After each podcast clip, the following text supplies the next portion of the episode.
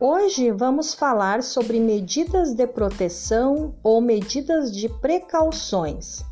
Sabemos que a prevenção e o controle das infecções estão diretamente ligados a elementos que compõem uma cadeia de transmissão.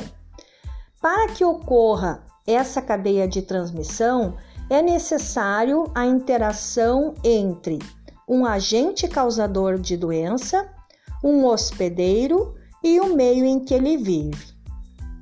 Dentro dessa interação existem seis elementos que comumente estão presentes no processo de saúde e doença.